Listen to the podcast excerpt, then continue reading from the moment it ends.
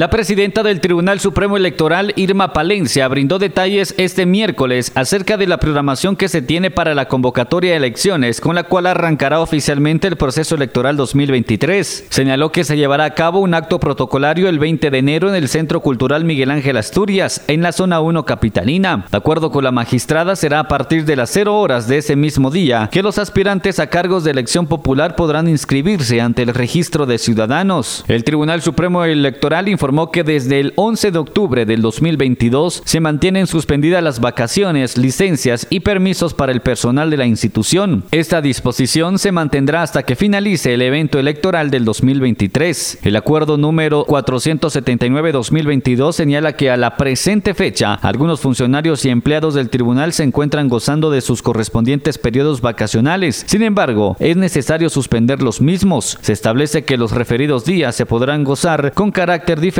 cuando finalice el proceso electoral en Guatemala. Emisoras Unidas, primera en noticias, primera en deportes.